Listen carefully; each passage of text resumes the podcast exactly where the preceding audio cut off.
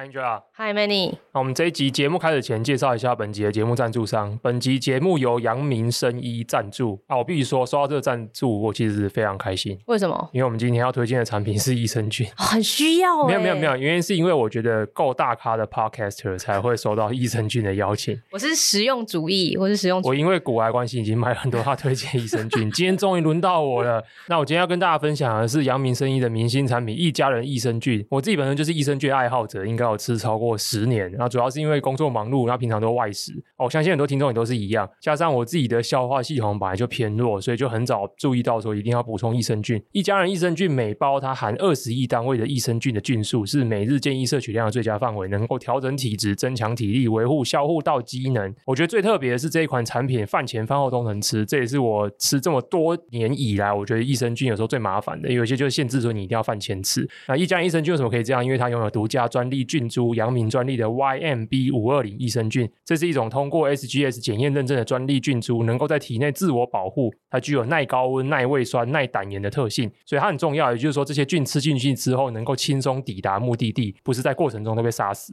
此外，在一包里面还添加六种优选菌种，包含副甘洛乳酸杆菌、嗜酸乳杆菌、乳酸双歧杆菌、洛德乳杆菌、鼠李糖乳杆菌、长双歧杆菌等等等。但这些菌种各自都有不同的特性，所以它可以跟我们刚才提到的专利菌一起打造我们体内最佳的菌种环境。而且这包里面还含有其他营养元素，可以同时帮助我们身体提供全面的营养。此外，我觉得这名字取得真的是蛮好，叫一家人，因为它主打不论是幼儿或是成人，甚至是蛋奶素食者都可以服用这款益生菌，所以不论你家中的组成成员多么多元，只要这一款就可以一次就是整个全家庭通用。最后当然要放点福利啦，即日起只要在官网上消费满一千两百元，输入专属折扣码 many 两百就可以立即折两百，加上它全馆不定时都还有一些领不完的优惠福利，所以我觉得非常划算。相关资讯其实都放在节目资讯栏，欢迎有需要的朋友参考。我们这次又休息了两哎两个礼拜，三个礼拜，三个礼拜。大家听到这一集的时候，应该是上个礼拜。对，上个礼拜。原因是因为我又被抓走，被鬼抓走。不是被鬼抓走，这个是一个。这个上半年，二零二三前半年，Many 给自己的一个挑战。对，就是我二三月的时候有点太高估自己了。当时只要有来演讲邀约，我都说好，没问题。但当时高估就是会觉得说，虽然这个题目我也不是很有把握，比如说叫我讲 AI 啊，叫我讲趋势，听起来都是呃会踩到雷的这个关键词。踩到雷意思就是说这个东西太难了，踩到这个东西我把我自己炸死。但当时我就觉得自己很屌，就觉得好，没问题。这个我只要接下这东西之后，一定有办法。船到桥头自然直，时间到了我就会把简报伸出来。没错，都这么乐观的这样子，结果发现根本都不是这么一回事。没有，最后还是伸出来啦。没有，我发现我后来接这个演讲 SOP 是这样，我会先花一到两个礼拜自我怀疑，我会先觉得怀疑说，我为什么要接这个演讲？我真的讲得出来吗？我为什么要讲这种东西？我在台上是不是个智障？然后台下有时候觉得说，我为什么今天要来听 Manny？就是头头是道、大放厥词，三十分钟甚至五十分钟，怀疑到就是这个主办方通常就会来催。交简报，然后催一催之后，我就会说哦，不行，我现在还没开始做。主办方都会觉得我很任性，然后也觉得我很难配合。我也我也这么觉得，很抱歉。所以后来就觉得说啊，不行了，因为下礼拜就要演讲了，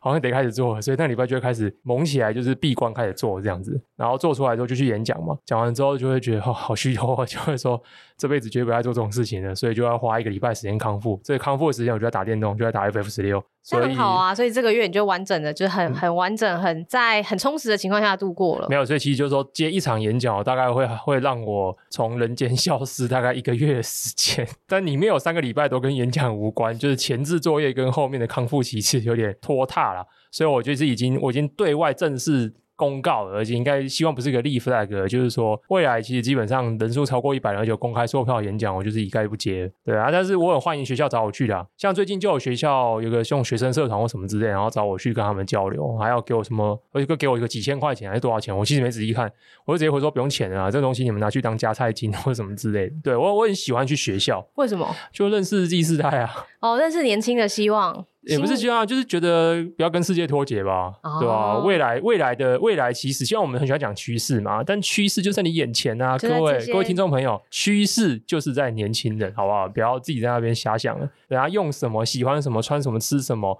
工作态度怎样，或是对未来的想象，现在担心什么事情，他们的价值观养成，基本上就在二十到三十岁这段期间是非常关键的。也是对，多认识他们，你就会知道十年后的生活会长什么样子，因为未来生活的主要的消费力、生产力都集中在他们这个世代嘛。所以我想去学校，我就接触他他们可以，呃，我觉得很实物的去让我预测接下来，或者是理解一下现在这个世界的潮流往那边走。像学校的邀请，我就很 OK。那吃饭邀请当然是没有什么问题，哦，都是小团体聚会的，这都很好了。但是那种要登台，尤尤其是因为有售票，就可能我自己想太多吧。因为我就觉得说，如果我今天去参加一个活动，我买票去，我当然会有一些期待。我可能觉得今天来的话，可能是个大大告诉我一些我不知道的事情，给我一些 enlightenment。可是这件事情角色颠倒过来，换成我自己个人的话，我就觉得说屁啊，就是我根本没办法给你什么 enlightenment。我讲的东西都是大家 Google 得到的东西嘛，所以我就是会有这种自我怀疑。所以我觉得这件事情让我很不舒服，所以我决定以后就不要再做这件事情。好的，你这个 flag 立了，真的没错。希望你接下来的时间，一定的啦，一定一定的，觉得太辛苦了。这段时间就是因为太专注于做这件事情了，以至于电子报要停更了。所以我已经收到至少七八封信来问说他是不是被除名了。但忠实读者应该都已经有点习惯这件事情。哎、欸，你不要这样好不好？别 diss 我。因为我是忠实读者，我就是因为我经过很多次这种就是有预告没预告的停更，所以我现在觉得有的看就会赶快先看。我啊，我自己是一个就是从忠实读者开始的，所以就觉得哎、欸，有的看就赶快先看，啊，没有的看他可能就是外出取材啊这种概念，或者就是放生这样子。对对对对对对对，所以又有很多人问说我是不是，他们都会问说是不是被除名了。是不是被取消订阅？大家都好容易 emo 自己哦。没有没有没有，就是单纯我 就会说哦，因为我单纯没有发，就是这样。其实是这样，就大家可能会以为我的电子报都是 Facebook 的贴文直接照贴上去，但是 Facebook 算是我有点像是草稿。大家如果去看我每篇 Facebook 贴文，你觉得如果去点那个编辑记录，你会发现我编辑记录就超多的，因为我觉得我都是只是享受在 Facebook 上面 post 出来那一刻的快感。完了之后，我就一直重新回去读，然后可能修一些罪字或者改一些内容，这样。最近甚至是因为编辑功能用太多，被 Facebook ban 掉这个功能。就我有一天不能编辑贴文，因为他怕你是机器人啊。我不知道，他就说你现在没办法使用这个功能。蛮蛮早，Facebook 就对算中重度的用户就有这个功能，因为我也有遇过，对对对，就是一直去可能反复检查 check 某一个贴文，然后可能觉得你在就是在乱用它的东西。对对对对对，蛮早 Facebook 就有这个功能了。那你也知道吗？然后所以我本来有写一篇贴文，然后我想修改它，但是我不能修改它，我就把它删了。在媒体这边看到的东西都是即时性，就是越后即本。对对对对对对对。手动手动，但是搬到电子炮上面，其实还是要花蛮多时间的。比如说，第一个，我可能在 Facebook，因为 Facebook 很难放什么 reference 嘛，你放留言基本上你也看不到。我后来就懒得放。可是我在电子报里面，我基本上会把比较一些关键的一些 reference，比如说新闻的出处来源，或是一些我引用的关键资料，我基本上都会附上连接。这是第一个啊。然后第二个是我在贴的过程中，我基本上还会再重新检验一遍，包含是不是有哪些段落，我偶尔会补一些东西，让整个逻辑的转换更顺畅一点，或者是我觉得有一些东西有点多余，我就把它删掉。所以大概是这样。那我们最近就是很幸运的把两场演讲都终终结掉了，然后现在回到我们正常的轨道上面。然后加上因为接下来叶配，哎，你对面也比较笑，我们接下来叶配，我把我们接下来连六更，连六更，这不是 flag，这没办法，这个约都签了，对，这要连六更，很辛苦，很辛苦。就是先前的休息准备是为了之后的连续出击。真的，我一想到连六更，我就头有点痛。不行不行不行，我要打起精神。对对对，所以说接下来连续六周都听得到我们的节目。所以因为这样想题目很困难。只好来蹭时事了！一定要蹭一下时事，这比较不是我们节目的风格啊。但今天的话，其实也不是蹭时事，我觉得刚好是特别有感，因为这个、大家都很熟悉社群媒体嘛。这件事情从二零零六年以来，已经大概十七年的时间，洗刷到现在，市场上还活着的产品其实也没剩几个，所以很难得在今年，尤其是我们今天录音是礼拜六，我们在本周四的时候，市场上出现了一个巨大的挑战者。就是 Meta 推出的新的 App 叫做 Threads Threads，Threads 很难发音，那你发一次，你英文发音比较好，你再发一次。Threads 极度，我觉得蛮难发音的。对，但这不是重点啦。对，现在就很多人用，比如说 Line，大家都叫 Line 嘛，Line。对，然后所以说现在就有人讲 Threads 叫做串串串之类的，我不知道。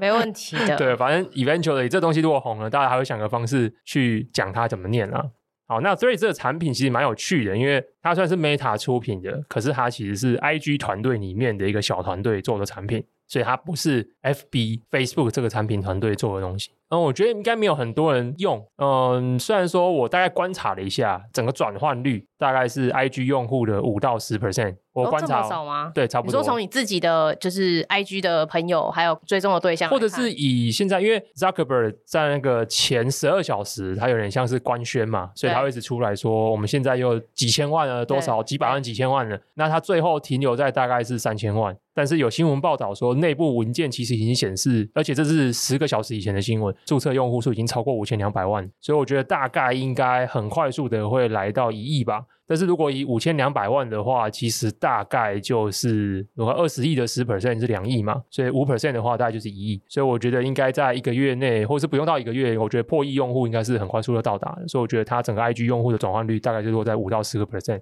以目前来讲的话，那也蛮接近我自己 follow 一些，比如说我 follow 一些在 IG 原本有五万赞或是十万赞的，那他们现在的整个 Threads 上面的 followers 大概也就是落在几千的数量这样子。我觉得相信还还是有八成以上的人没有知道这个是什么应用。所以还是跟大家简介一下什么是 Threads。那很简单，它其实就是一个另外一个 Twitter。讲完了一句话。但会不会有？哎，会不会有人没用过 Twitter？我觉得应该还是有一些人没有用，因为我身边有一些不算是很同温层的朋友，可能是知道 Twitter，但是没有在用 Twitter 的人。哦，因为 Twitter 台湾用户数其实蛮少的。Twitter 台湾用户数不多，而且我相信我我自己用 Twitter，或者说我跟 Manny，我自己都追很多，比如说是科技新闻啊，这些投资人的，他们会在上面写很多长的、短的文章。但是呃，也有些人有不同的用法，所以 Twitter 上面其实英文的资讯量是多很多的，就这种知识型的资讯量，很多人如果不习惯或是没有需要一直去。看这些东西的话，其实就不会想要常常上推流因为你没有在这边有任何得到任何 feedback 或需求嘛，你可能就是去其他的社群媒体上。我先介绍一下 Twitter 啊，而且我觉得我会从它比较核心的设计角度来介绍到底什么是 Twitter。Twitter 也是一个零六年开始的服务。Twitter 你可以想象成它有一点像是 Facebook，大家第一时间会讲到的差别是 Twitter 的贴文有字数限制，我觉得这是最第一时间会想到的差别。我觉得它最早以前的时候，那个年代的时候是一百四十字、一百六十字。一百四十字，现在变、嗯、现在没有限制，后诶一百四十字放宽到后来两百八十，对，两百八十字嘛。然后现在是没有。限制有啊，付费才没有限制。现在付费没有限制，所以现在常常有时候可以不时的看到一些很长很长的贴文。但以前在有字数限制的情况下，大家就会把你的文章、你想表达的东西说成很短，精炼成一段一段，然后用一个一个小段落的方式贴在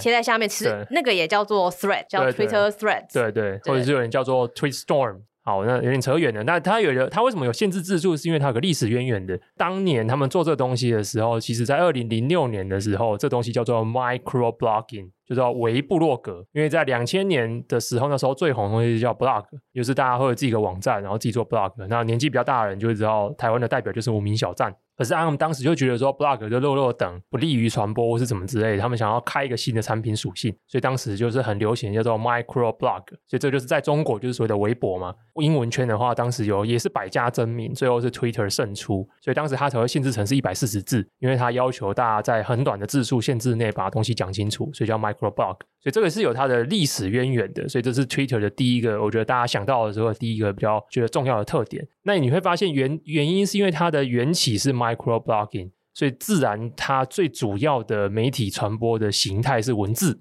这也是一个比较大的不同点，跟 IG 当年是因为有很漂亮的滤镜拍照片，所以 IG 的核心，大家想要 IG 就觉得是拍摄照片，大家想要 YouTube 就是上传影片，大家那大家想要 Twitter 甚至是 Facebook，其实 Facebook 还好，Facebook 就有点是 mix，嗯，因为 Facebook 当年主打的是朋友跟朋友，而且应该说它最早一开始去连接校园内的正妹嘛，嗯，接下来是亲朋好友分享自己的日常，那本来就是图片也有在里面，可是 Twitter 在一开始就主打 micro blogging，所以文字本来就是它一个很重要的元素。可是我觉得 Twitter 这个产品，如果你真的要我讲的话，我我觉得最大最大的核心其实不在于字数的限制。最大最大的核心是它跟我们刚才提到的所有大部分的平台类型都有一个根本核心设计上的差异。大部分习惯，比如说论坛，比如说 Facebook 也好，YouTube 也好，或者是 Instagram 也好，或者是 Reddit 也好，我们习惯大部分的论坛的这个互动模式都是有主从之分的。比如说我今天发一部影片，我今天发一部贴文，我今天发一张照片，可是下面接下来会有 comment，我现在可以就是就是可以回复留言的意思。可是有主从的，也就是说我发出去的东西是主体，然后。后续的这些回复是在下面附在它下面的，所以它在界面设计上这些东西会比较小，而且它甚至会被折叠起来，因为整个平台要推的其实是发出去的东西的主体，所以这东西叫做所谓的 post and comment，就这样子一个组合。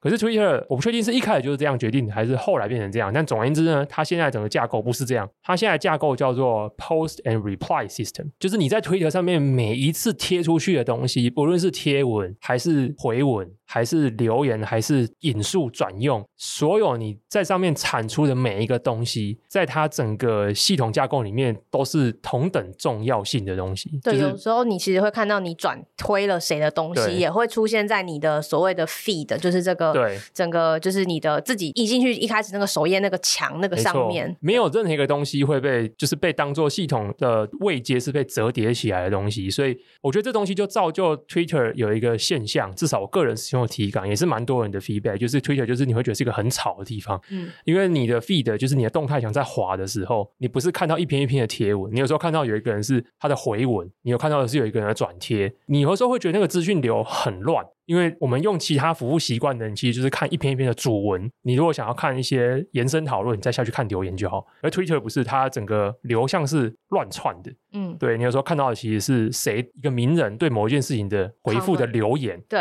而那个留言会单独被推成一篇推文，在你的动态墙上面。是对，所以这个是 Twitter 最不一样的。我们从核心来解释的话，好，所以大家都知道 Twitter 带有这两个属性。当然，其他的东西我觉得就是比较偏向因为系统或者是发展脉络。缘由而导致出来它有独特的社群文化啦，比如说两件事情，至少以台湾用户最常讲的，第一个就是 Angela 刚才提到的，我们上面看很多知识性的东西，因为名人跟新闻机构都会在上面讲话。我觉得那些人之所以愿意在上面讲话，很大原因就是我刚才讲那个系统机制，因为他讲什么话都有可能会被 highlight 出来，他去别的地方去跟别人赞，然后留一篇留言。这东西通常在 Facebook 上可能被折叠起来的，可是你在 Twitter 上面，你只是去别人那边要赞一篇留言，这篇留言假设很红，它也会单独出现在整个那个 feed 里面。对，所以这个是很有利于大家吵架的啊，坦白说是这样。好，正面说法叫做 public discussion，公众沟通。但是其实我觉得就是很有利于大家吵架，因为站稳也会浮出来。在里面真的蛮多科技人的笔战的。对，就是站来站去，政还有政治，政治战政治真的是战超凶。所以上面新闻主流新闻媒体在上面都有蛮多的追踪数，因为他们在一些重要新闻发生的时候，其实也很快的可以利用 Twitter 来去传递很多资讯，去做很多的讨论。因为那个讨论很容易被系统的这种设计被渲染开来嘛，不一定是说只有机构 po 文而已。底下也假设说名人去一则重要的新闻下面发一则留言，那一个那一个留言也会当成独立的推文被推到整个动态墙里面。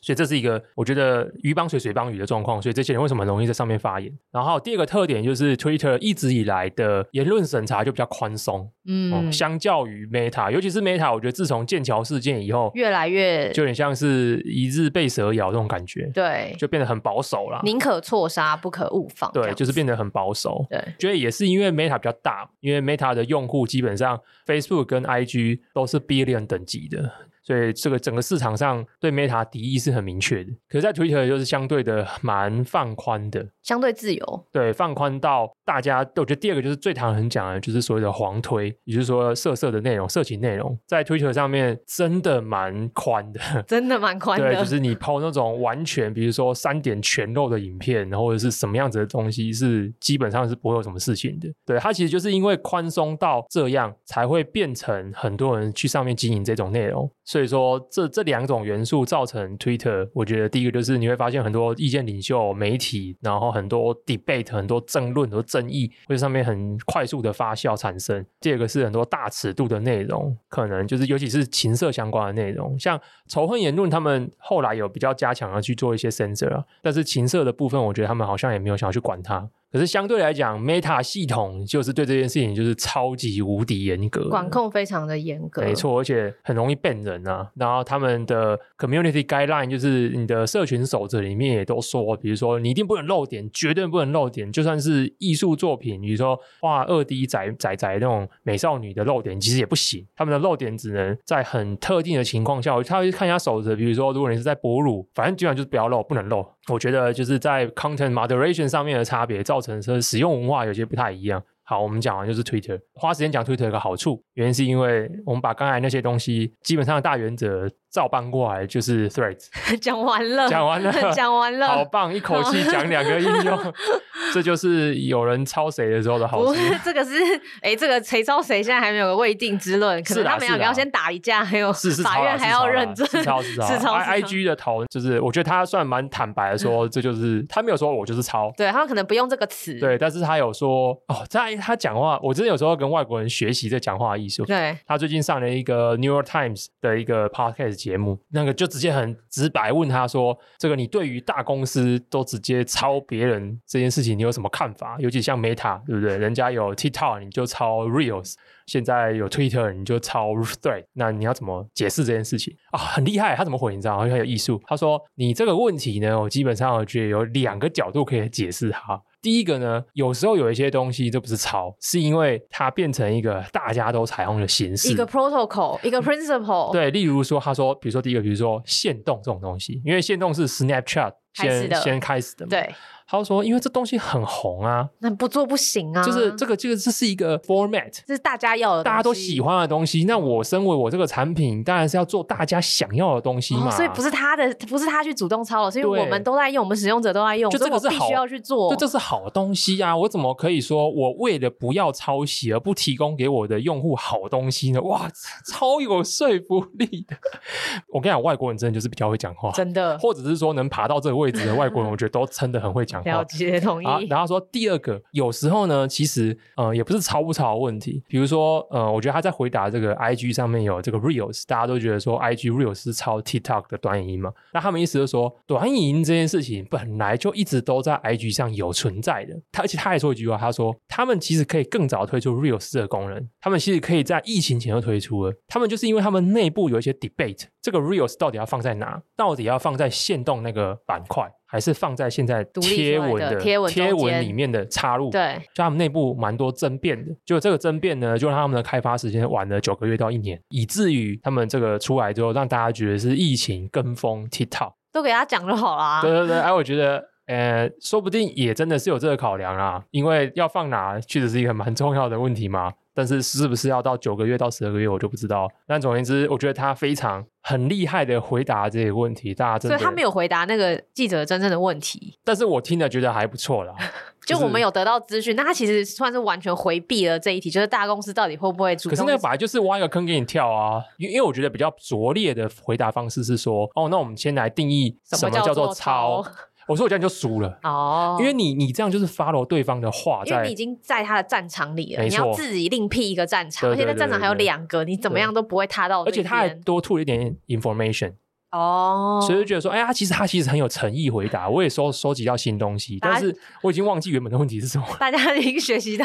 说话技术，对对对对，说话艺术，对对对，但是我觉得他也没有很避讳说 threads。确实就是想要打造一个另外一种形态的 Twitter。那问题就是为什么 Thread 现在会在此时此刻，在社群媒体已经走了十多年，快快二十年了，大家的使用习惯已经定型成这样子的时候，还想要做社群媒体这个这么，我怎么说呢？我觉得是一个算吃力不讨好的题目。虽然说它是一个大公司背后手握很多资源，但是社群媒体巨头们也已经垄断了各种资源这么久，不乏大公司想下去做，失败的也很多，不胜枚举。到底现在为什么是这个时候？就这种东西的利多在哪吗？这个这个团队为什么是选这时候？他们看到了些什么？Tipping point。不管是市场要起来了，或是使用者习惯要改变了，或者是呃各种可能，或者是竞争者他们觉得，哎，现在是时候开始开始开始越来越弱了，所以一团乱。我们现在是不是要进去可以夺得一些先机？嗯，那我觉得很直接啦。整个 Meta 的产品体系里面，其实缺少的一种东西，就是可以促进公众沟通的产品。无论是 Facebook 也好，或是 IG 也好，都是我们刚才讲的 Post 跟 Comment 系统，就是有主从之分的系统，并没有个像 Twitter 一样可以把每个东西都丢出来炒。这是第一个。所以以上就是官宣，官方宣导内容。所以他意思说，哎，他们在产品区块里面少了这一块。好，但是他说法结束了，就是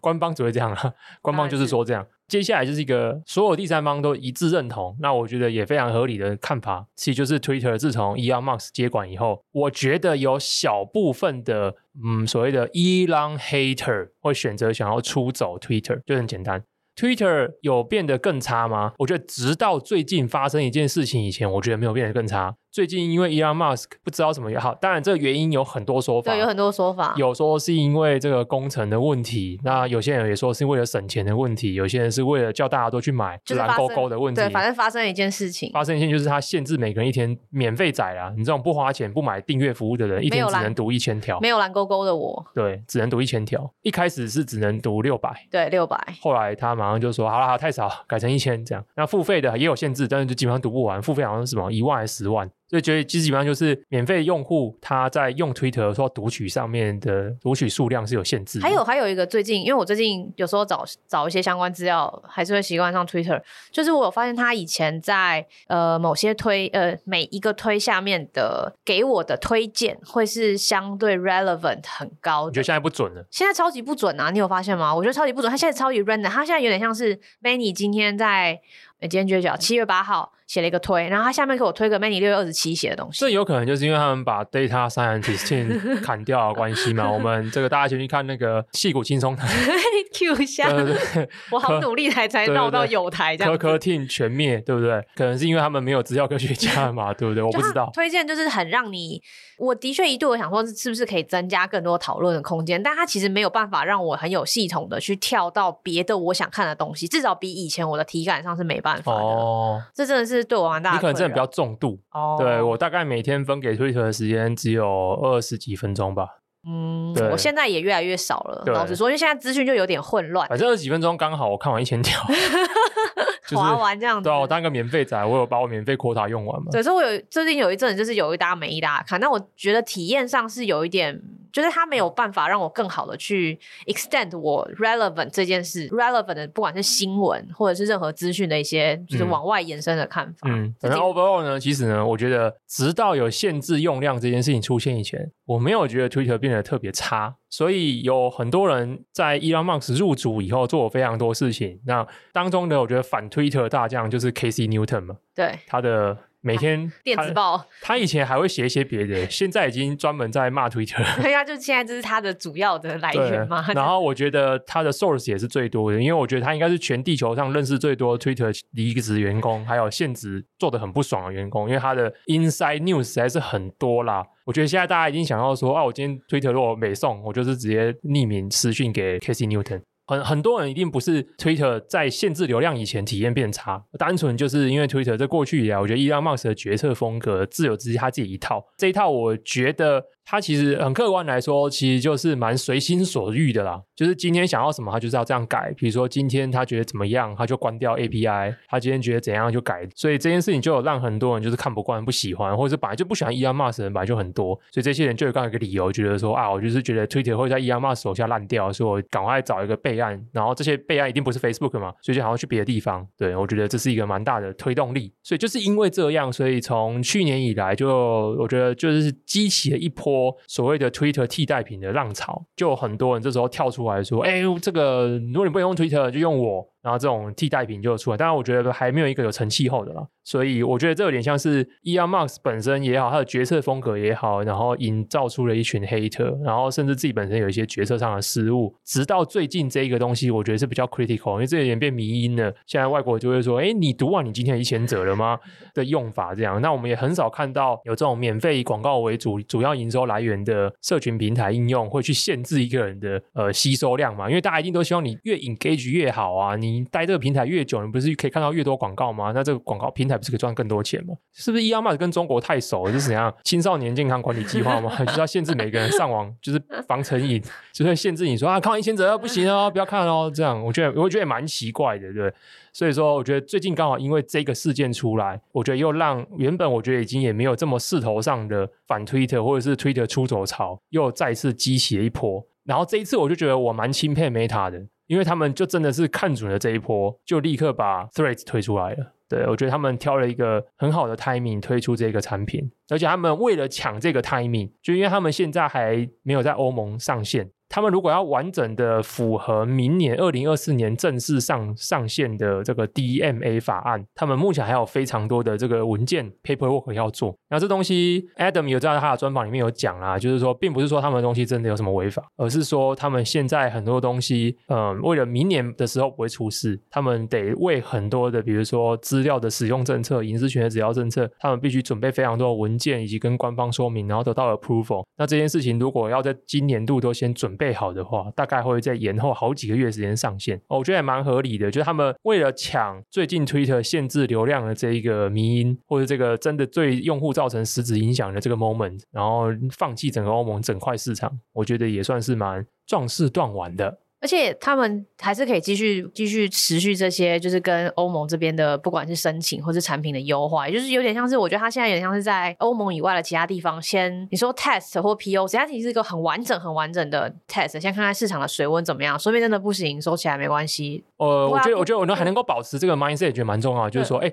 现在这个是一个进攻的好时机，是是是是是，我懂的意思，立刻出兵，我们先打下来什么是什么，然后剩下我们后面补给慢慢来，慢慢把战线扩大延长。对对对对，我觉得这个。就像他说的嘛，因为 Threads 是一个 IG team 里面的一个另外一个小 team 在做，他说大概就是几十人的规模，所以我觉得可能还是因为这样，所以保有这样的闪电战的性格。所以我觉得第二层原因，有第一个客观原因就是说，他 Meta 自己说他们自己缺乏一个这样的产品类型嘛。那第二层我觉得是非常合理的是，现在这是个好的 timing，诶，这个 timing 是大概过去我觉得六到八个月以来慢慢酝酿起来的。那接下来就是一些我觉得比较像是臆测嘛，我自己的臆测啦，可以试着反向思考一下。我倒觉得，其实 Threads 有可能会也是一种反向的 IG 的成长的催化剂，因为现在 Threads 是绑 IG 账号，你没有 IG 的账号，你是不能用 Threads 的。这东西他们自己公司内部团队其实也有 debate 啦，我们到底是要把这样子的功能直接加在 IG 里面，还是我做成一个独立的应用？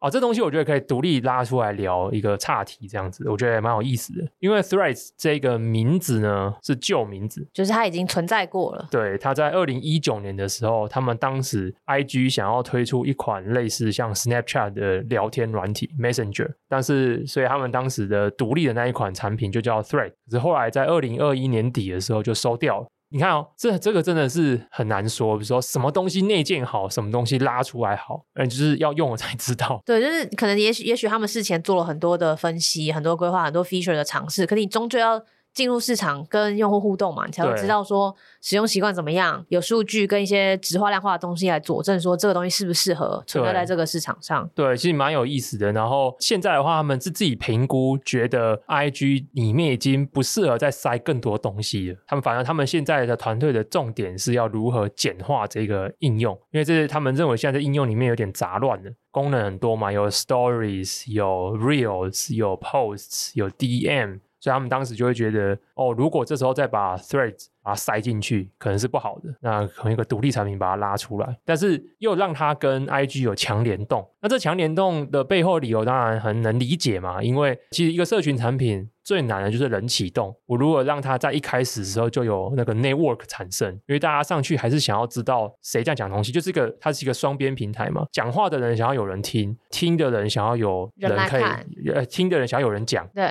所以你如何在一开始的时候就让这两边的需求都可以被满足？这通常是所有要做社群类产品。它跟 SaaS 那种不太一样，因为 SaaS 这东西是单向的嘛。我今天做一个绘图的软体，或者我是 AI AI 的 application，那你用就你用啊，你用跟别人用不用没什么关系。单向就是 identify 出来说有这个需求，然后我去找到有这个需求的人，然后他们愿意付费，就有它的一层一层的转化。对，你不会，你不会因为比如说一个绘图软体，不会因为有十万个人用就比一万个人用更好用，基本上使用体验是差不多的。但是你在一个这种双边的平台上面，十万个人跟一万个人其实是差就差很多。所以我如何一开始就有这些人？所以，IG 这边的想法，或是至少 Meta 想法，就觉得说，那我直接把 IG 人灌进去。他的确在整个账号联动上面，应该大部分呃开始使用 Threads 的人，应该都会觉得使用起来非常的体验非常的顺利。就是说，如果你今天他是从你可以从 IG 里面登入，它整个从 IG，然后你从 IG 的账号联动到 Threads 的账号是非常非常就是完全无脑，而且步骤极少，没错，体验非常的好。而且它里面有一个过程，就是如果大家有去下载，或者是因为听了这集去下载的话，或是已经。用过人的话，你就会知道，他一开始就叫你用 IG 账号进去嘛。对，完了之后就会，我觉得他有一个小设定很有趣，问你要不要追踪全部你在 IG 追踪的人。他会就那个东西有两层，第一层就是他会先列出说你 IG 追踪的人，他会问你要不要追踪这些人，以及就是如果这一些人为他们未来用开通 Threads 的话，你就会自动追踪他们。所以这就是一个无脑网络开拓法，我觉得真的蛮聪明的。然后加上因为呃你的 follow 现在已经很多嘛，你不可能在那边开头的时候在那边勾，所以你一定无脑就直接按好啦，全部给你弄好了。其实我就是一开始有想要勾，对，你会尝试一下，我有尝试，就是想勾几个我觉得比较重要，比如 personal 的朋友或者重要的，看后来发现不行，对，太多了，太累了，因为这样会影响我看的。我现在这个呃 feed 里面 thread 的 feed 哦，你是这个考量哦？对，我也不是因为太多很累？不是不是，我有先勾几个试试看。OK，然后我后来发现我得到的东西跟我想的不一样。那我在 Twitter 上面其实算是，就回到 Twitter 的话，我其实是一个潜水的用户，就是我追了很多账号，然后看了很多东西，然后追越多，他就可能会推更多有相关的关联性的东西，所以我才回去。他有这个选项，就是他你可以回去就是 follow all，这个我也很喜欢。OK，对，我是一开始就按了几下之后觉得好累，我就弄后累，我就全部给他下去这样。所以我觉得这个 onboarding 的也是蛮有意思的啦。我的意思是说，我们这个东西反向推回来，就是说，说不定假设改天这个东西真的做起来了，就有很多没用 IG 的人，因为他想要用 Threads 回来用 IG，所以他跑去注册 IG 吗。因为 IG 现在也二十个 B 了，呃，两个 B 了嘛。嗯就是也很大了，你要叫它怎么再涨，这好像难度也蛮高的。你要有一个新的增长的来源嘛。但我身边真的蛮多人没有用 Thread，呃，没有在用 IG 哎、欸。呃，我们这个时代长大的就是 Facebook 跟 I I Twitter，在晚十年的人就是 IG，所以说大概会有这个断层。所以有很多人在这个呃，比如说我觉得三十五岁以上的话，他不一定都有开 IG。我觉得二十岁到三十五岁，二至少二十到三十岁的人，我觉得基本上都有开 IG 啦。所以这大概会是一个我自己如果说，哎，从我们从第三层角度去思考这东西，它为什么要推这东西？有没有第三层的策略的思考？除了说，呃，我们的公司的产品矩阵缺这一个，除了说现在是一个好的 timing，那有没有第三种可能是这东西其实也有可能反过来成为 IG 的成长潜在成长引擎？对，有以后会不会有可能？或者是说，就算没有这个东西，只是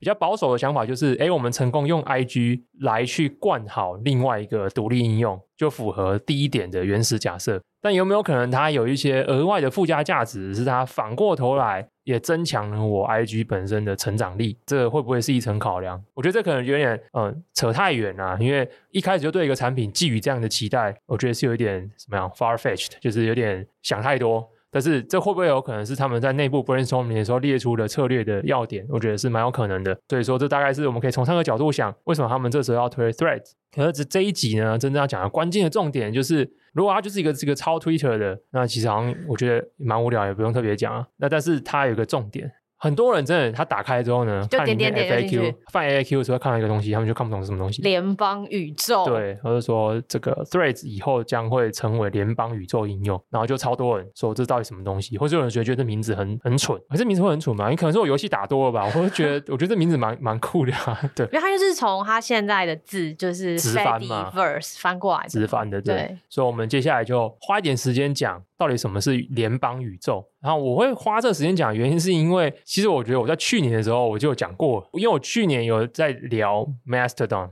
那时候的号称要就是打败呃 Twitter 替代品，在去年年底的时候，就是在 Twitter 被 Elon Musk 买进来之后，大家开始有 hater 要出，对，已经初步的 hater 出来，然后那时候大家很多人担心 Elon Musk 的管理风格，还开始做很多大裁员，裁员又会倒，对，以后东西怎么办？然后大家那时候就想说，我们要找其他地方、其他的住所去。我我我身为一个 KOL 嘛，上面有很多的 activity，那我可不可以至少现在把我的声量能带多少就是多少，把它救出来？对，狡兔有三窟，对，就是多一窟这样子。Master 党应该是那个时候红的，比较知名的替代呃 Twitter 替替代品。对对对对对对对啊，很可怜啊！你看这些人都不会想要 Facebook 啊，真的，连 Meta 现在要灌人都不灌 Facebook，他可能怕灌太多假账号。他 这就是一个灌一堆的眼泪啊，灌一堆投资就看股海游龙这种的，对，他可能就灌太多假账号了。我觉得，反正他要灌人数，就是不是灌 Facebook 的人，反正他就是灌 IG。当然，这个也有另外一层的意图啦，就是因为如果你要打造 another Twitter，那我觉得有一个蛮关键的是你的用户的人口变相。IG 的用户的性别比，我觉得一定是比 Twitter 均衡一点的。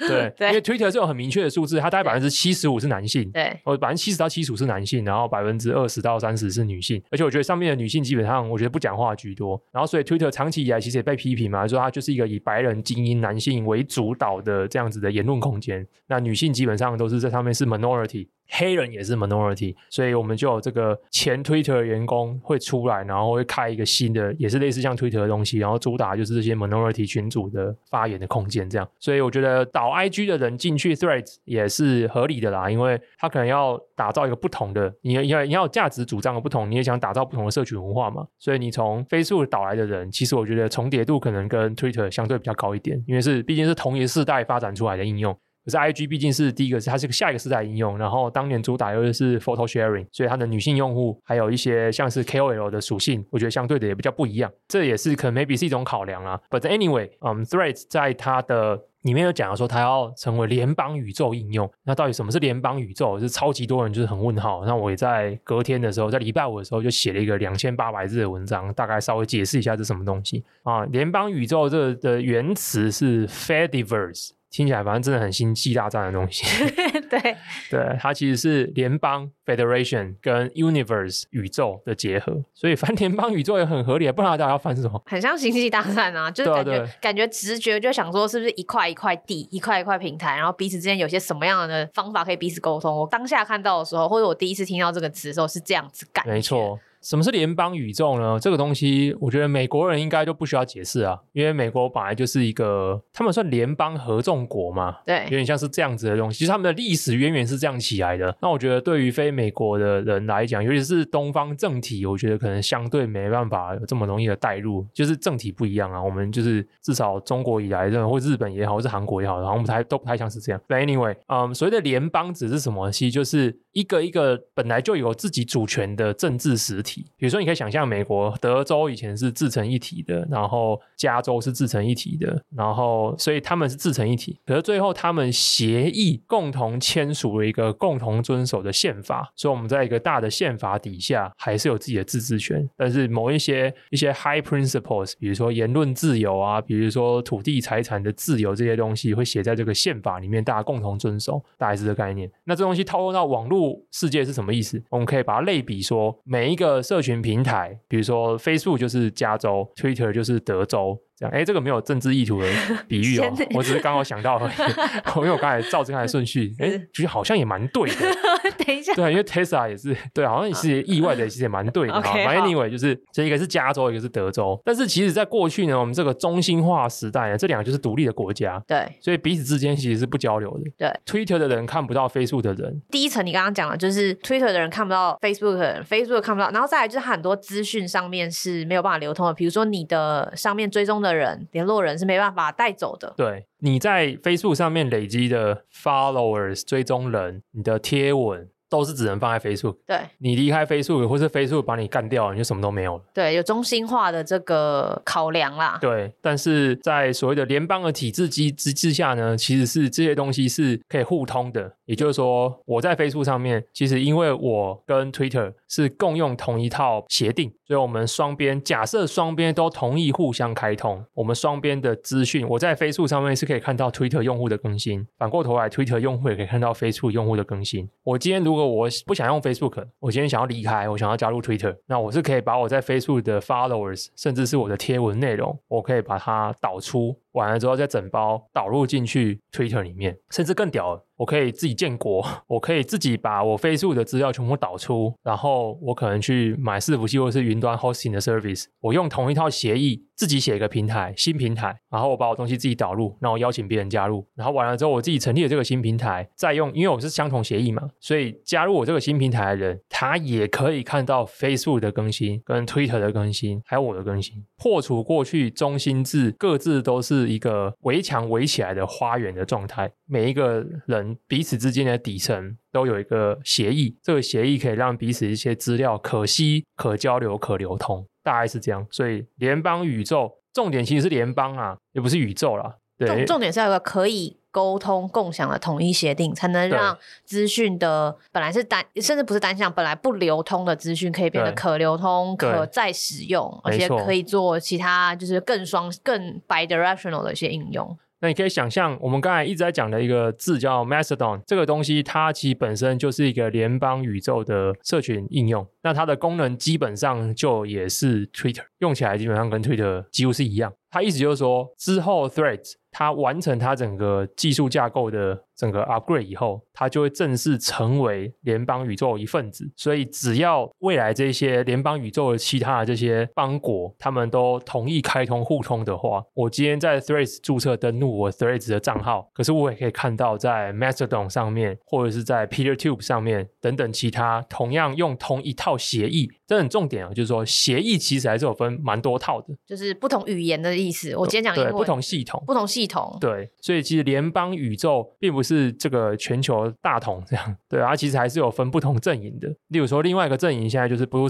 Sky，Blue Sky 它前身其实是 Twitter 自己内部孵化的的项目，最后他自己把它 spin out 成为独立公司，就是 Twitter 的算是哎，他算 founder 吧，Jack Dorsey，对，后来 Jack Dorsey 自己掏腰包就去支持他，所以 Blue Sky 现在也是一个功能完全跟 Twitter 几乎是九成像，但是也是一个联邦宇宙，但是他们自己有自己的一套 protocol。不过 Threads 这一次要加入的联邦宇宙的这个 protocol。是目前最主流的，同时也是全球这个网络的协定制定的这个最大的协会 W3C 所推荐的这一套协定。这个名字蛮蛮特别，叫 ActivityPub。这套协定目前也是 Mastodon 还有非常非常多，大概十几个比较有名的应用所用的协议啊。Threads 未来如果完成这部分的升级以后，哎，也不是升级吧，他们应该有在做，只是目前还没有完全把这件整整件事情把它 release 出来。所以这件事情如果一旦它做好之后，它就可以直接 access 到所有这些其他应用。那反过来说就是。其他的这些应用也可以 access Threads 的内容，假设他们同意开通的话啦。好，那这边大家就有个问题，就会觉得说，那为什么要做这件事情？对啊，为什么？原本虽然锁在高墙里面，但如果你不是大 KOL 的话，就是在每个地方。潜潜水，像我这样 follow 别人东西，好像也没有一定要把东西带来带去，就是移来移去的必要性。那我可以理解，就是随着这十几年来社群媒体的兴起，还有不同的形态的类型的 KOL 在上面活跃，一定会有人会有这个需求。但是好像这个对一般就是我们这广大的十、二十、三十亿用户来说的好处或者是必要性在哪里？一开始我也是这么想，然后我还想一想，因为其实不不会，其实还是有它的好处。哦我们先讲它最大的坏处好了，它最大坏处就是像刚才 Angela 提到的，人可以动。我我指的坏处是指对 Threads 或者对 Meta 的坏处，对这个平台，对这个宇宙来说，对，对，因为这里面的人是可以跑走的。对，那所有人做平台最想要的就是把你留下来，粘在上面。你最好就是这一带不走超高的墙，但是我可能相对好用，所以你就走不了。对，而且你有转换成本。对，这些人很多人离不开 Twitter。就是因为他在上面有十万、五十万、一百万的 followers，他去别的地方，他要重新建立、建立，而且你会发现，所有这些中心化的封闭平台都会做很多防止跳离的动作。例如说，我今天想要发电子报，我在上面发我的订阅连接，或者是发我的网站，降触及，就降触及。所以他用很多方式避免用户有办法把这上面的人或是互动带到其他地方。这是所有的中心化平台会做的事情，可是，在联邦宇宙里面，就这件事情的作用就相对变低很多了，因为它本身就有具有这样子的资料可惜性跟移动性。所以，如果我今天是一个大的 KOL，我今天在 Threads 上面养了二十万，可是我后来就很不爽 Threads 的一些内容审查原则，比如说我就是想漏点啊，可是这个 Threads 不让我漏点，就是我在漏点跟二十万的用户，这个在过去也还就是一个很难拿捏，过去就是一个鱼与熊掌，我不能两个都兼得。对，可是现在就是我既可以把我二十万带到别的地方。我也可以做我想做的内容，我也可以做我想做的内容。哦，那这件事情对平台不是很伤吗？对，因为你就要一看你是用什么角度啦。没错，如果一个不思长进的平台，可能是没有没有没有。我觉得任何正常有商业考量的平台，一定都不会很 welcome 这件事情。我坦白说是这样，就是说你站在商业的角度，这件事情一定都是不利的，没有任何好处。我觉得思不思长进是一种，所以为什么联邦宇宙这么长久以来还只是开源社群的项目？因为开源社群比较思考进步性嘛。嗯，开源社群比较没有那么花那么多时间去思考呃商业性怎么去发挥，一定是先思考这件事情是不是进步了。那通常进步这件事情，eventually 里面有一些项目，他们获得很大量的支持之后，就会背上这件事情去开发出新的商业模式。那比如说我们现在很知名的一些商业模式，比如像 WordPress，WordPress 本身是不收费的，但是 Automattic 可以用别的方式来赚到钱。对，Linux 本身也是不收费的，是，可是 Linux 本身可以用别的东西赚到钱。可这都是嗯屈指可数的项目，有非常非常多的开源项目，基本上还是赚不到钱的。但是因为这些人不 care，嗯，很多做开源项目的人不一定很在意这件事情是要赚到钱，或是他们有别的谋生手段。可是这件事情从本本质上来讲，它本来就对商业就是不利的，因为你的人会跑走。好，可是所以说，我觉得这第一个就是不利点。那等下解释说，但是为什么 Meta 我觉得或者是 Threads 它还是觉得可以用这件事情。好，那可是反过来讲，我觉得对于 Meta 做这件事情有很多好处，尤其是它今天是以一个新的挑战者做 Threads，我觉得它有几个好处。第一个，你刚才提到说，我我们讨论到说跑掉会是一个缺点，可是这问题来了，如果它跑不掉呢？就是它 by design 就跑不掉。原因是因为例子，原因是因为这样，跑不掉的例子。OK，在联邦有别的平台可以去招揽这些人，对不对？好，问题来了，整个联邦宇宙发展到现在一直没办法发展好的最大限制，就是因为你架一个社群平台还是要钱啊，很贵，非常贵。就是你一旦有大量的人使用你的服务的时候，你的 server 费用就会飙增，然后你就会请更多的工程师，你可能要改你的 architect，你可能要请很多的 support engineer，要处理很多问题，所以你的团队会长大。可是这就是一个阵痛，而这时候你要么就是你自己家里本来就有一块油田，不然就是你有去募资。可是这年头，你你其实很难说，哎，我这个平台长得像 Twitter，然后我要跟 VC 募资，就是很难呐、啊。所以这怎么办呢？所以大部分这种项目，他们就只能靠赞助或是乐捐，可是钱就很少，所以就会卡在这个商业性。那、啊、你商业你没有足够的钱让你的 capacity 变大，你就不会有更多的人。那你没有更多的人，你要发展广告模式就很难嘛，就看不到效果，看不到它真正不管用什么商业模式去盈利，甚至可能变大壮大的可能。对，所以它就是会是一个 deadlock。除非说它做很 niche 的市场，比如说它这个东西就是专门里面就是可以做很多色色的东西，然后用色色的东西开发一些就是付费订阅的一些东西，就今天变成像 OnlyFans 这种感觉。对，这是另外一件事情。可是如果你今天不是走这么 niche 的，或是这么特别有变现潜力的题目，你今天就是一个走一个 mass 路线的，那这东西就会因为你商业的一些资源限制而导致没办法变成这样的东西。所以今天又有一个问题，就是说，如果今天有一个大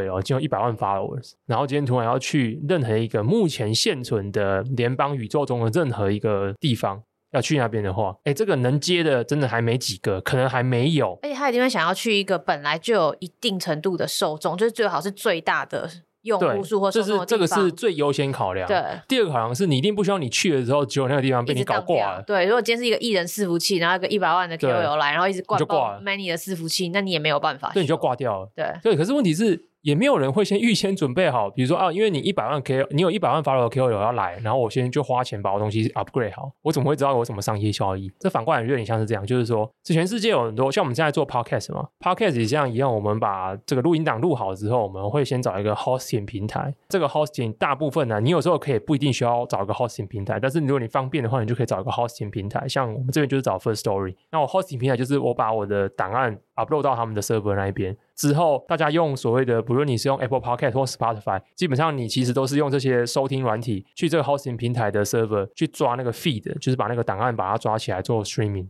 可是问题又来了，就是其实 hosting 平台不一定很欢迎流量大的人啊。你今天就是你有一百万，就是每一集有不重复下载，那如果重复下载有个两百万，你来就是增加我流 伺服器的负担而已，成本增加，我不一定能从你身上赚到什么钱，甜蜜的负担。对，所以其实我不一定很欢迎有这种超级巨大陨石加入，我可能会希望我的 hosting 平台是很多元的，有流量没关系，然后稳定成长，我这是可预测的，然后而且是来自于非常非常多的人，然后增加它的 variety。可是我不一定有欢迎突然有一个一百万不重复下载数的人突然跑进我这里面来，这可能只会造成我的亏损，不一定会造成我的营收。所以这就是我觉得，如果我是 Meta，我就是我觉得加入联邦宇宙当然会有人会跳离的坏处。可是因为其他人都真的太弱了，所以他天生现在已经是一个市场某某一个角度看的领先者。你想象就是美国，就算美国有这么多州，假设我们这个虚幻历史好了，虚幻历史中的美国有一个州，那个州本身的 GDP 是占全部加总的百分之九十九，然后然后说哦，我们大家。是联邦这样，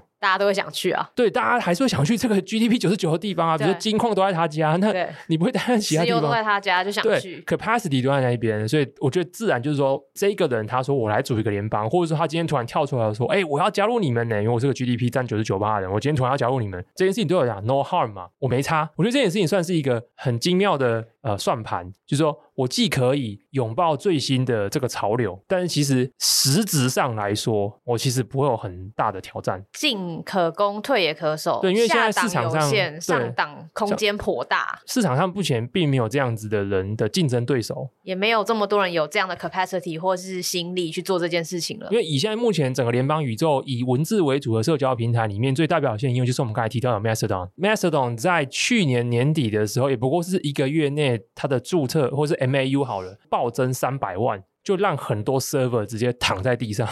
对啊，因为你没有预料到这个量级跟后面的一些营运上，还有成本，还有啊这个 operating 的 load 是完全会跟不上。对啊，三百万 threads 只花一小时就三百万，对啊，还还还蛮稳的。这件事就是说，所以没有人可以跟这样的东西，你也不可能去扩扩容到去迎接承载这样子的服务内容。所以我觉得这是一个，它有很明确的。弊处没错，可是这就是我们说理论跟现实的差距就是这样。理论上有这个问题没错，很抱歉，现实的实力悬殊可以阻止这件事情发生。超能力，我有，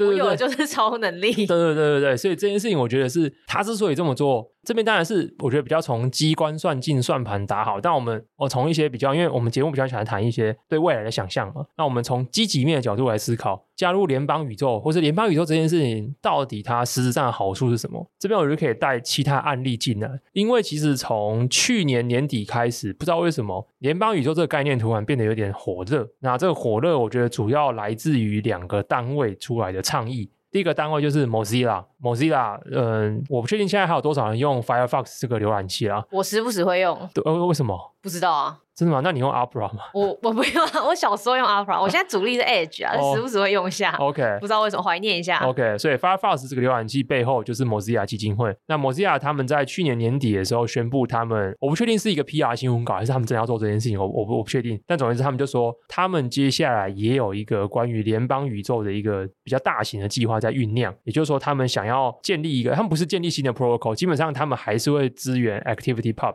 他们会在 ActivityPub 的上面架构个新的比较大型的应用，可以来把这些所有用 ActivityPub 的应用全部把它啊，反正就大家都想要来去搜刮现在大家都做好的事情啊，然后在上面再盖个新的层，然后把大家包容起来这样。可这件事情，我那时候听就觉得也还好，我也我也不知道他们实际要做什么，他们只是 announce 他们有这样子的 vision 而已。可比较有趣的是，在今年去年年底的时候，另外一间公司就是 Automatic，。那 Automatic 这间公司其实就是 WordPress 基金会跟 WordPress.com 这些公司背后的实际在运营的商业那 Automattic 大家可能。我不确定大家有没有 follow 到这个新闻，但反正 Automattic 在一阵子以前收购了 Tumblr。Tumblr 我不确定有多少人知道，但是现在很多人都说要去 Twitter 上面看色色的黄推，但其实 Tumblr 才是以前这个看色色的地方的大本营啊，始祖，始祖，或是看迷也是迷音。哦，对，也是迷，也是迷音的始祖，没错，就是这个东西其实是十几年前最炒的 平台啊，对，之后就陨落了，陨落之后呢，就被 Automatic 把它捡起来，然后现在发展成怎样，其实我没有很确定。所以他们就宣布，Tumblr 之后会采用 ActivityPub，也就是说，它会成为联邦宇宙里面的一个社群平台。比较有趣的是，在今年三月的时候 Automatic 收购了一间公司，这间公司专门做 Plugin，它做的是针对用 WordPress 做网站的呃这些网站，他们提供这 Plugin，这 Plugin 就是可以帮助这些网站直接导入 ActivityPub。也就是说，它可以让个别这些网站也变成联邦宇宙的一份子。就是你已经等于有个 plugin 可以让我自动的可以用这些呃跟联邦宇宙沟通的 protocol 进行沟通。那这样的话。你只要一键就可以 enable，我就成为联邦。有没有一键？其实我不知道。我，想象，但是应该比较简单。简单的方式可以让我快速的成为美国公民。对，但这个东西的好处是什么？我可以用一个实例来解释，就是说这东西，呃，如果用实际的用户体验会是什么？就有点像是说，我们现在在 Facebook 或是 Twitter 上面要看到一篇网站的文章，一定是因为我去贴一篇连接，所以它变成一个连接贴文嘛。呃，未来在联邦宇宙的这些社群平台，比如说，如果有一个网站它本身是架在呃 Activity Pub 上面，然后 Mastodon 是 Activity Pub 的这个社群网站，可这时候这两边假设有开通。那我以后是直接在动态墙会滑到它网站的内容更新的，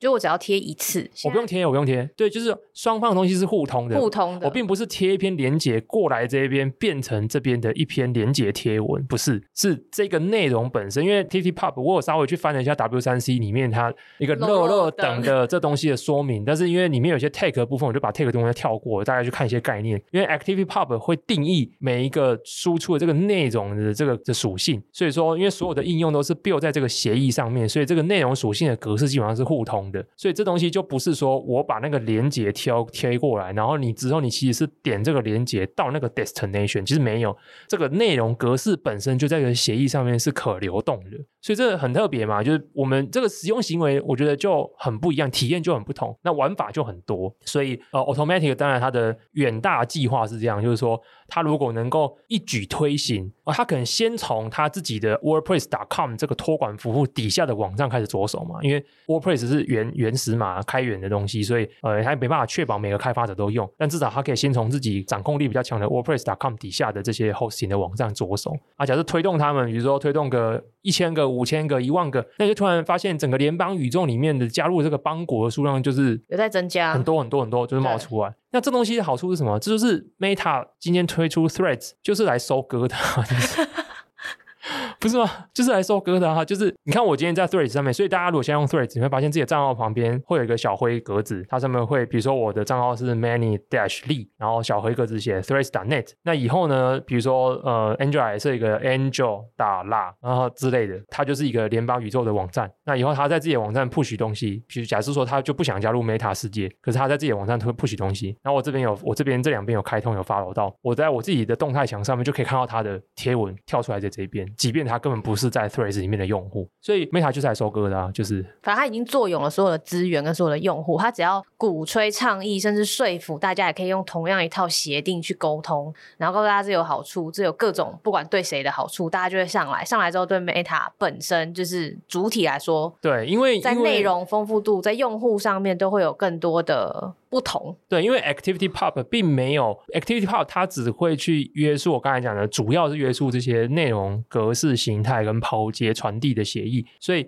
每一家用 Activity Pub 这个协议的应用，比如说 Threads 也好，Master 也好，他们在那之上都可以做自己独有的功能，所以它可以做到，比如说它的呃伺服器的 capacity 是最大的，而且它有一些很特殊特别的功能，以至于大家虽然可以移动，但是我还是愿意选择用 Threads，这就是它的算盘啊。而且以后如果我想要贴一个东西，这个的内容在原本现在既有的 Meta 可能是容易被审核掉的。哦，没有，这边就要讲到，我觉得其实是有一个但书的。但书的，这就是我们刚才讲了这么多美好的东西，就是说，哎，又用 IG 用户灌。对，然后又加入 Universe 联邦宇宙来收割，然后又有流通性，但是它又很大，所以它不怕什么之类的，所以听起来这个一片看好。这个棋稳赚不赔。对，稳赚不赔，好像根本就是势势势如破竹，势如破竹。天哪！好，但其实也不是啊，原因是因为在联邦宇宙里面，我刚才讲嘛，我们用政治的比喻是每一个主体都是有自己的主权的，大家只是共同遵守一套共同宪法。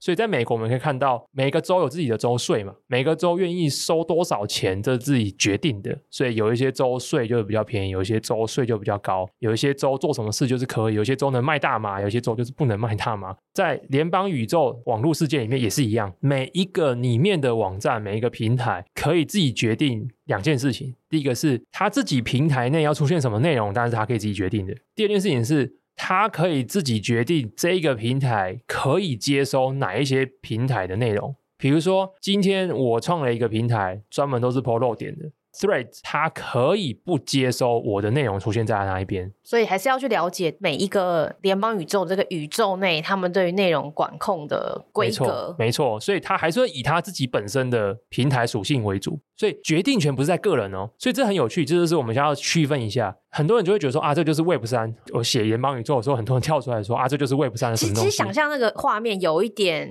去中心化的感觉，对，但是其实不一样，因为，因为每一个是，其实我应该说，我觉得蛮多不一样的地方，但。想象那个画面，初始会觉得有很多不同的小国跟点，然后彼此用同一套协定沟通。乍看好像是某种，我觉得它有点像是 partial，就是部分的去中心化。你讲 partial 这字很好，原因是因为我们很粗分，对我们很粗分这个不论是哦，这叫什么？这可能叫社会结构吧，或者什么的。反正就是说呢，有三大类。第一大类是所谓的中心化 （centralized），这很很容易理解，就是每个都是大圈圈。第二个就是 Web 三讲啊，我觉得用去中心化这个词，我一直都觉得这个这个词不好。原因是因为它只是中心化的反面，可是中心化的反面有很多种反面的形式，它不是单一形式，就大概是这样，就有点像是说你是美国啊，我去美国化，可是去美国化不等于中国化。去美国的话可能是去印度、去越南、去泰国，所以这个是很不一样的东西，所以你不能用一个以这个否定词来定义一件事情。可是我们都很粗略来分的话，其实是最左边的极端是 centralized，最右边的极端是所谓的 distributed，就是分散式的。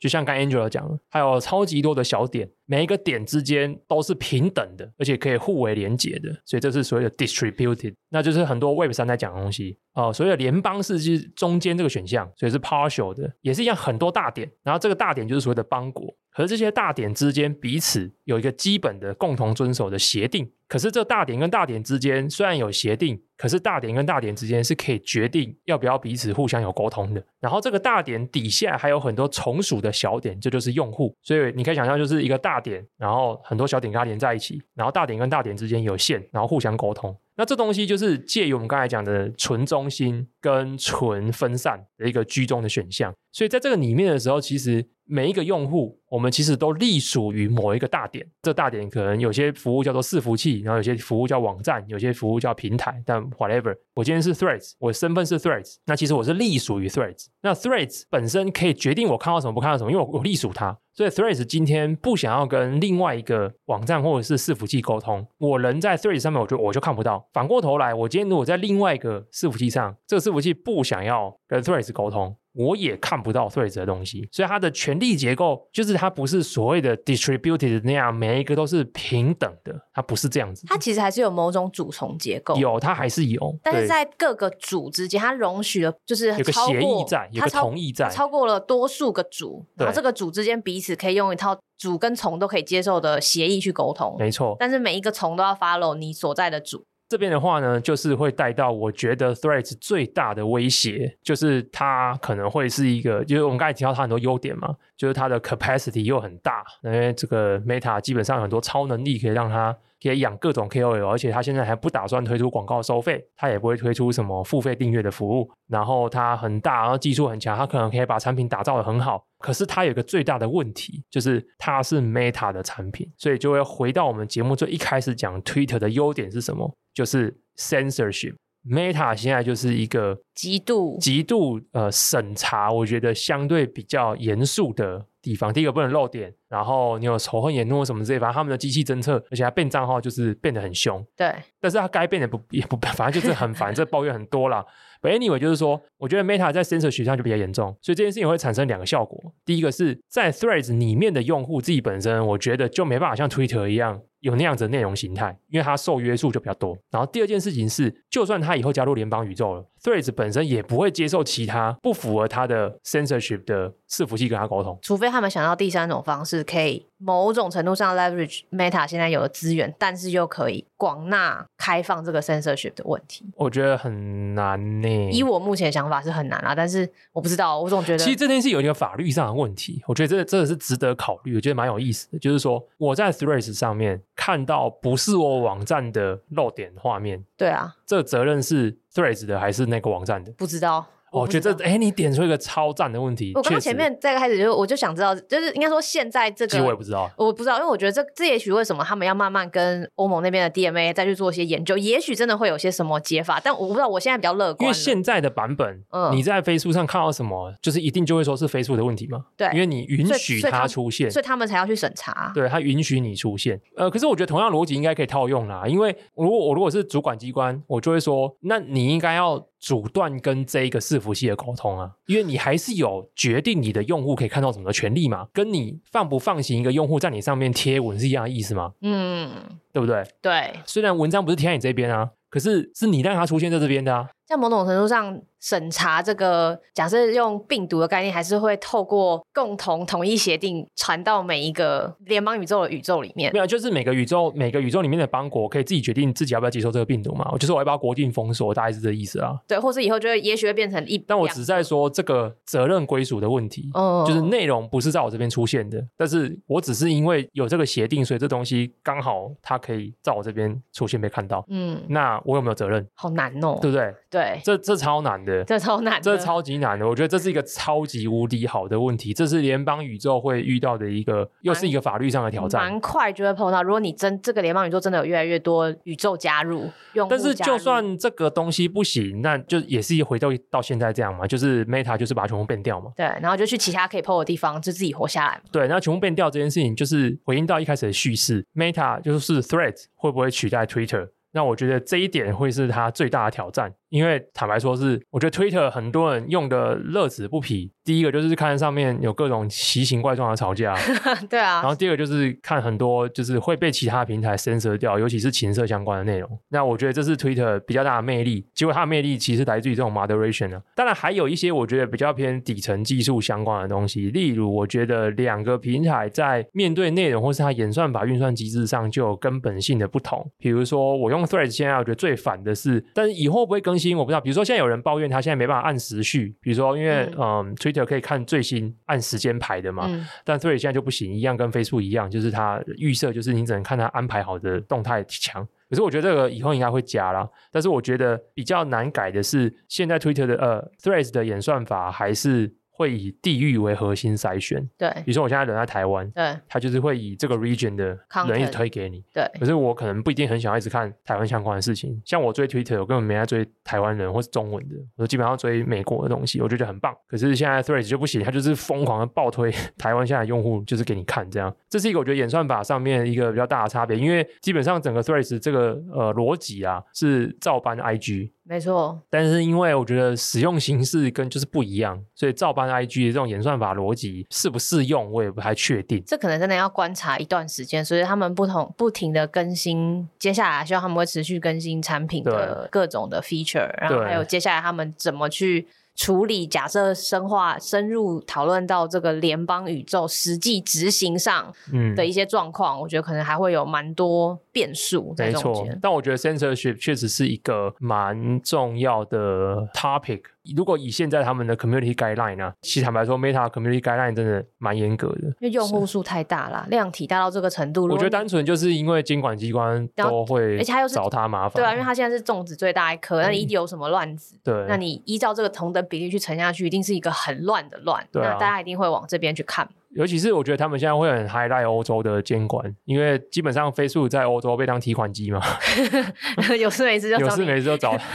哎、欸，真的哎，就是最好提款的 就是，所以我觉得他们现在一定会严正看待关于欧盟他们所谓的叫做向前向前整合，往前就是法令已经有嘛，所以他们要往前推进，而不是以后犯法再来事后处理。他们现在是预前就要先来处理这件事情，一定是因为罚金缴太多了，缴到已经有点被送了，所以就是他来做这件事情。我本来想说这一集会不会很蹭，大家觉得哎，好像也还比较认真的讲了一些事情啊，我觉得还不错。那以上就是 我们今天的讨论。好，虽然今天讲那么多 threads，不过大家我我很希望大家也不用追踪我的 threads 啊。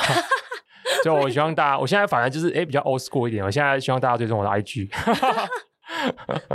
对，但是我 IG 也没在 po 文，IG 就 po 限动，然后 IG 很多时候会用多 DM 跟别人交流。好啊，懂懂，我很喜欢 IG，言外之意听懂了。我很喜欢 IG 大家记得丢 Manny 的 IG，对啊，蛮好玩的，蛮好玩，对对对，所以哎，不用追 Threads，然后可以追 IG 这样。所以以上就是本节分享。那如果你喜欢我们的内容的话，那欢迎推荐你的朋友收听。啊，我们接下来会连续六周更新，所以可以不用担心会再停更了。然后之前有一些听众在哦我们的留言有反映说节目好像变水了，然后我回去有真的是认真思考也检讨了一个礼拜，后来检讨一个礼拜之后呢，好像就忘记这件事情了。等一下，